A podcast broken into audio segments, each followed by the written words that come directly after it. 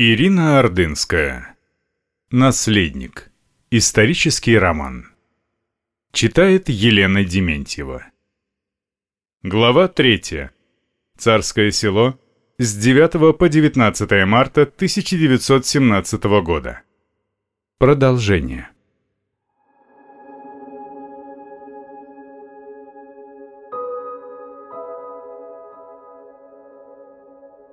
На следующий день Алексей проснулся необычно для себя рано. Он сразу подумал о Марии, но успокоил себя тем, что если бы случилось что-то самое страшное, ему бы уже сообщили. Понежившись минутку под теплым одеялом, он не без удовольствия вспомнил, что ему теперь можно без разрешения покинуть постель, чем сразу поспешил воспользоваться. Больная нога до конца по-прежнему не разгибалась, но в такое славное утро почти не беспокоило неприятными покалываниями. Алексей, прихрамывая, поволок за собой одеяло, в которое пришлось укутаться, так как в комнате было неуютно и холодно. Хорошо, что ему достаточно быстро удалось добраться до окна. Утренняя дымка в парке еще не рассеялась. Влажное марево висело над уже показавшимся из-под снега газоном. Через тучи прорезалось солнце, и оставалось только мечтать, что в ближайшие дни случится чудо, доктора разрешат ему поиграть у пруда. Неожиданно ему в голову пришла отличная мысль. Можно было попросить маму разрешить ему выйти на ее балкон, совсем ненадолго, просто чтобы вдохнуть свежего воздуха, ведь из-за этого холода в комнатах их даже не проветривали. Мечты о прогулке прервал неожиданный приход Сидна Ивановича. Как он узнавал, что Алексей уже проснулся, для всех оставалось загадкой. Однако стоило цесаревичу утром покинуть постель, англичанин тут же являлся с неизменным тазиком для умывания. «Доброе утро, ваше высочество!» Как ни в чем не бывало, поздоровался Сиг, словно не ему вчера битых полчаса революционные солдаты объясняли, что цесаревич у него бывший, и называть его высочество больше не велено. «Прикажете умываться?» — поклонился он, словно назло непонятным ему солдатам, стараясь еще строже придерживаться всех правил дворцового этикета. «Сидный Иванович, как Маша, вы не знаете?» — спросил Алексей, возвращаясь к кровати. «Я видел сейчас доктора Боткина, который сказал мне, что княжне Марии Николаевне намного лучше. Ночью прошел кризис, с легкой улыбкой сообщил тот новости. «Отлично! Я так волновался!» — радостно выпалил Алексей. «Да, хорошая новость», — сказал Сидный Иванович одну из своих странных английских фраз, к которым во дворце никто не мог привыкнуть. Обычно такие его высказывания всех ставили в тупик. Абсолютно непонятно было, что на них отвечать и как реагировать. Вот и Алексей не смог удержаться от иронического «Да что вы говорите, мистер Гибс?» Однако так просто англичанина было не смутить. Он не обратил никакого внимания на шутку цесаревича, посчитав ее неудачной. После умывания, которое Сиг растянул в целую церемонию, Сидный Иванович не ушел сразу, как обычно, а в нерешительности потоптался немного у двери, потом вернулся к столу и вновь поставил на него тазик. «Ваше Высочество», видно, он решил обращаться к цесаревичу по-прежнему, согласно придворному этикету, мне нужно уехать в Петербург. Новое название российской столицы Петроград англичанин тоже не признавал. По делам, в посольство. Но я обязательно через два дня вернусь. А пока вам будет служить ваш матрос. Гувернер вопросительно посмотрел на цесаревича. «Да не волнуйтесь вы, Сидный Иванович, у нас все будет в порядке». «Да уж», — не выдержал англичанин, по его лицу было понятно, что в настоящий порядок без его всевидящего ока он уж точно не верит. «Простите, я надеюсь вернуться через два дня». Последние слова прозвучали серьезно, как приговор или предупреждение для тех, кто попытается нарушить без него установленные правила. «Адина скоро придет», — спросил Алексей слишком поздно, когда дверь за англичанином уже закрылась. После завтрака с Лили Ден, которая составила компанию Алексею, когда уехал мистер Гибс, Цесаревич остался в комнате один. Лили ему порядком надоело. У нее сегодня было плохое настроение, она все время вспоминала своего маленького сына, который остался дома с няньками в такое страшное время. Она была почти на грани истерики и с такой печалью и отчаянием смотрела на Алексея, что у него на душе стало тоскливо. Он испытал настоящее облегчение, когда она ушла. Матрос-деревенька никак не появлялся, и это было ужасно досадно. Он всегда ему был лучшим другом при вынужденном заточении в спальне во время приступов проклятой неотступной болезни. Только два человека – мама и Дина – до конца, до изнеможения делили с ним его боль. Как нужна была ему сейчас уверенность и основательность матроса, его надежные руки, которые не раз ночи напролет без устали держали его больную ногу. Солдатики, домино, карты валялись на ковре, но самому играть не хотелось. Алексей побродил по игральной комнате, нога совсем перестала ныть. Он решил навестить Ольгу и Татьяну. Их комната находилась совсем недалеко, в десятке метров от его игровой. В комнату младших сестер он решил не заходить, чтобы не побеспокоить Марию. Комната старших сестер всегда как пещера пирата, восхищала Алексея собранными в ней девичьими сокровищами-безделушками. Десятки баночек и бутылочек с кремами и одеколонами, ряды фарфоровых фигурок на полках шкафчиков, целая коллекция разного размера подушечек, расшитых самими сестрами и их подругами, разложенных на софе, креслах и кроватях. Все делало спальню Татьяны и Ольги необыкновенно привлекательный для Алексея. Он мог часами возиться с разными безделушками сестер, которые не запрещали ему это, а баловали его как младшего и единственного брата.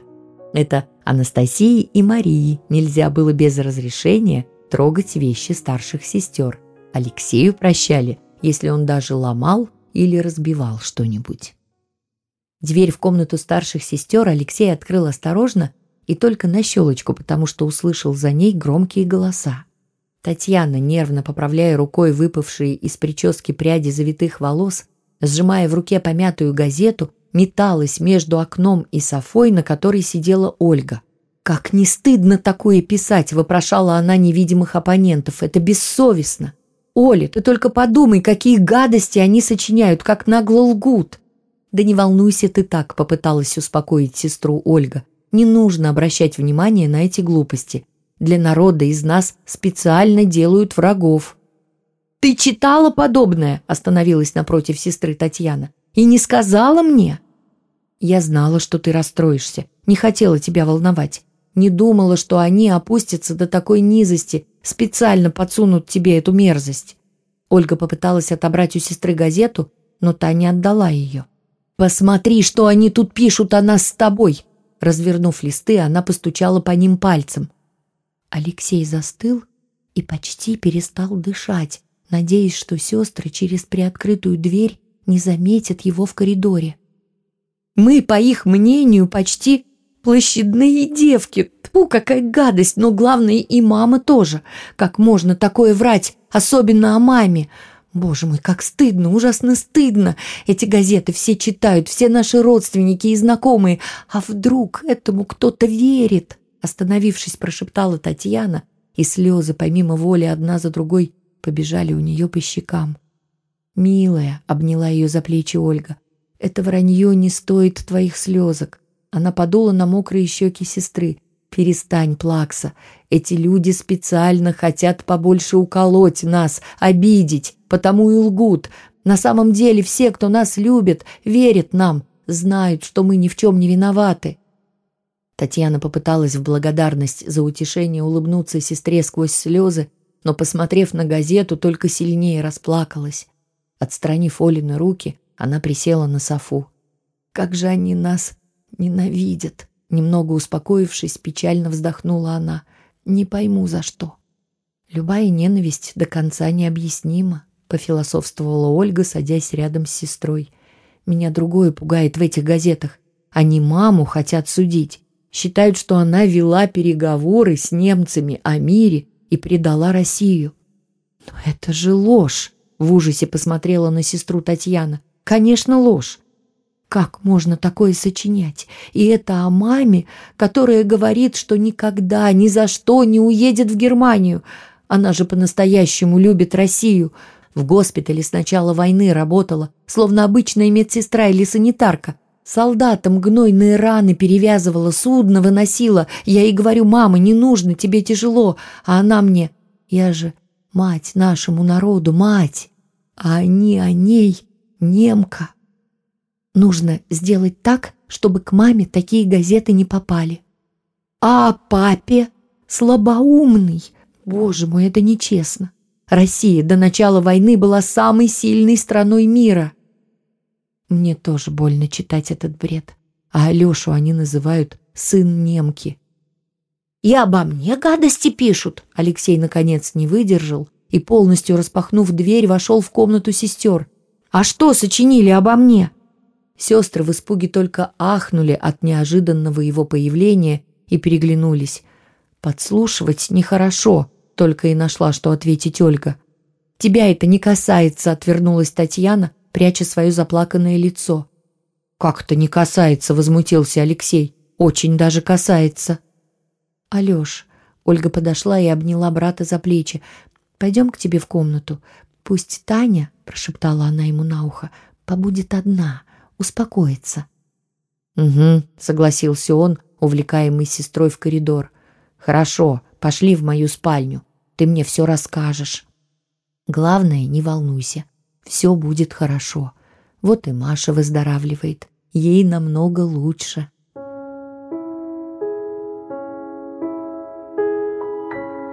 Дина не появился даже после ланча. Куда подевался раньше такой обязательный и исполнительный матрос, никто не понимал. К вечеру у Алексея опять заныла нога, поэтому мечтать о путешествии по дворцу не приходилось и он расположился на ковре в игровой комнате, вытащив из шкафов всех своих солдатиков. Их было такое огромное количество, целая армия. Правда, очень уж разношерстные, фигурки всех цветов радуги в форме бойцов из стран со всех концов света и разных родов войск. Несколько были даже на слонах. Давно уже нужно было их рассортировать. Алексей с энтузиазмом принялся за работу. Начал он со своей любимой российской армии, аккуратно, один за другим выбирая пехотинцев, кавалеристов, артиллеристов, складывая их всех по родам войск. Он почти закончил собирать свою армию, когда в комнату зашел доктор Деревенко. «Ваше Высочество, пожалуйте, мне нужно вас осмотреть». «А как Маша себя чувствует?» – спросил Алексей, в спальне сразу направившись к кровати, на ходу поднимая вместе рубашку и куртку. «Княжне гораздо лучше», — доктор быстро потрогал остатки сыпи на спине цесаревича. «Я смог на минутку оставить ее, чтобы осмотреть вас и княжну Анастасию». «А Коля мне письма не передавал?» — поинтересовался Алексей. «Простите, но я уже несколько дней не был дома», — вздохнул врач. «Когда пойдете, передайте ему привет». «Непременно передам», — пообещал Владимир Николаевич, почти выбегая из комнаты. А можно мне в парке погулять?» «Увы, это пока невозможно», — донеслось уже из коридора. Последние слова доктора Алексея не очень расстроили. Понятно было и так, что никто ему не разрешит пойти гулять, однако хотелось верить в чудо. Не успел он вернуться к своим солдатикам, как его пришел навестить месье Жильяр. «Петр Васильевич, где вы пропадали?» «Ваше Высочество, меня к вам не пускали», — усмехнулся в усы учитель. «Больным быть иногда хорошо, им заниматься не положено». «А вы из дворца выходили? Что там сейчас на улицах творится? Мне никто ничего не рассказывает. Свиту тоже из дворца не выпускают. Мы считаемся арестованными вместе с вами». «И даже вы, и даже я». «Но вы же не российский подданный», — возмутился Алексей. «С этим сейчас никто не считается», — покачал головой учитель. Я, как и все, могу уйти из дворца, только назад к вам меня уже не пустят. Так может, вам стоит уйти? Неожиданно по-взрослому серьезно предложил Алексей. Они минуту помолчали, внимательно рассматривая друг друга. Жильяр впервые увидел, что его ученик уже совсем вырос, и многое в окружающем мире стал воспринимать как взрослый человек. «Нет, ваше высочество», — уже без тени своей обычной иронии покачал головой учитель. «Я не уйду, не сомневайтесь». Я никогда в вас не сомневался, как-то официально и почти торжественно произнес цесаревич. Но эта чрезмерная серьезность вновь вернула Жильяру игривое веселое настроение. «И не мечтайте», — улыбнулся он хитро и ехидно. «От меня так просто не отделаться. Знаю я ваши тайные мечты. Подальше отправить учителя, а самому бездельничать. Дудки не получится». Смешные русские словечки в устах швейцарца всегда казались особенно потешными, и Алексей рассмеялся после слова «дудки», бросив в учителя русским пехотинцем, но он метра не долетел до стула, на котором, покачиваясь, сидел Петр Васильевич. Учитель нахмурился. «Простите», — искренне извинился за эту неподобающую выходку цесаревич, «я так больше не буду». В этот момент в комнату вошел император. Жильяр встал и склонил голову в поклоне. «Приятно вас видеть», — улыбнулся учителю император. «Благодарю вас, ваше императорское величество», — еще раз поклонился Петр Васильевич перед тем, как уйти, и оставил отца и сына наедине. «Здравствуй, папа», — поприветствовал Алексей отца, не отрываясь от своей игры и взглянув на него мельком через плечо. «Добрый день», — подошел поближе к сыну император. Несколько минут он разглядывал солдатиков, разложенных на ковре, затем взял небольшое кресло, которое стояло в углу на возвышении сцене, сплошь уставленной детской мебелью, и, перенеся его, сел в центре комнаты, рядом с набором для игры в индейцев, состоявшего из пестрой палатки вигвама, двух остроносых узких лодочек, головного убора с перьями и лука со стрелами. Под мышкой у государя оказалась зажата книга – Достав из нее ажурную закладку, он какое-то время искал, куда положить ее, и, не найдя подходящего места, засунул в нагрудный карман солдатской рубашки, в которую был одет. «Ты читаешь роман?» – поинтересовался Алексей. «Нет. Рассказы английского писателя Артура Конан Дойла. Хочешь, почитаю вслух?» – предложил отец. «Английские», – скривился цесаревич. «Скучные, как Сидный Иваныч. Ты знаешь, что он снова уехал?» меня поставили в известность, что солдатский комитет постановил не пускать его к нам. А эти детективные рассказы неплохие, забавные, о знаменитом сыщике. Ты продолжай играть, а я тебе почитаю». «Хорошо», — согласился Алексей, вглядываясь в солдата сразу непонятно какой армии. Так на нем потерся нарисованный мундир. Однако стоило императору прочесть несколько первых абзацев знаменитой собаки Баскервилей, как в дверь постучали, она резко распахнулась, и в комнату на ходу, поклонившись наследнику, вбежал князь Василий Андреевич Долгоруков, гофмаршал государя, оставшийся с ним под арестом. Он взял на себя обязанности личного адъютанта государя. Из адъютантов верность императору еще сохранил генерал-лейтенант Илья Леонидович Татищев. Остальные исчезли без объяснений и прощаний сразу после отречения. Обычно напомаженные и аккуратно уложенные на пробор волосы князя сейчас были разлохмачены, а усы, взбившиеся во время бега, торчали дыбом. Задыхаясь от быстрого подъема на второй этаж по лестнице, он выдохнул в ответ на вопросительный взгляд императора. «Простите, Ваше Величество вас просит спуститься вниз. Срочно!» Из-за спины адъютанта выглядывал любопытный солдат с винтовкой, постовой в коридоре. Молодой паренек без стеснения рассматривал Алексея, играющего на ковре. «Почему такая спешка?» – удивился император. Адъютант нерешительно потоптался на месте, не решаясь сразу рассказать о случившемся. «Говорите», – наполовину приказал, наполовину попросил император. У подъезда машина с делегацией из Петрограда, сплошь низшие чины, покосился князь на Алексея. Они уверяют, что посланы каким-то советом потому что вы, ваше величество, простите...» Князь в нерешительности прервал свой доклад. «Продолжайте», — приказал император, вставая. «Что вы, простите, собираетесь бежать?» «Почему они так решили?» «Эта делегация хочет видеть вас», — опустив глаза, закончил князь неприятный доклад. «Пойдемте». Император направился к двери, по дороге положив книгу на стол, и, бросив поверх нее закладку, «Алексей, я потом тебе дочитаю», — сказал он на ходу. Пропуская вперед императора, князь Долгоруков тихо, стараясь не привлекать внимания охранника и цесаревича, почти прошептал. «Прошу прощения, но комендант сказал, что они арестовать вас приехали. Разве я не арестован? Они требуют вашего заключения в Петропавловской крепости». «Тише!» — император быстро взглянул на Алексея, который прислушивался к их разговору, и на солдата, уже открывшего рот, чтобы сделать арестованным замечание, и, взяв адъютанта за плечо, быстро повел его по коридору.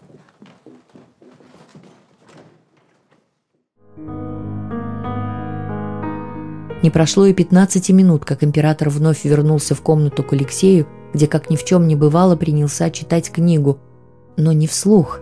Об обещании почитать сыну он забыл. Алексей ни о чем не спросил отца, хотя прекрасно понял, что случилось нечто необычное и неприятное. Возня с солдатиками потеряла всякую привлекательность. Он сел на пол у ног отца и стал внимательно рассматривать его за последнее время очень постаревшее лицо и седину, делавшую виски императора серыми. На лице отца почему-то не оставалось и следа от чтения занимательного детектива. Напротив, на нем вдруг ясно проступило болезненное выражение скрытой печали. Почувствовав взгляд сына, Император изучающе, строго и серьезно посмотрел на своего мальчика. И скорее не увидел, а почувствовал, что тот совсем повзрослел. Такими мучительно всепонимающими были глаза цесаревича. «Мне почитать тебе вслух?» «Не нужно». «Папа, что-то случилось?» «Нет, не волнуйся, все хорошо». Эти ребята посмотрели на меня и уехали. Грустно улыбнулся император.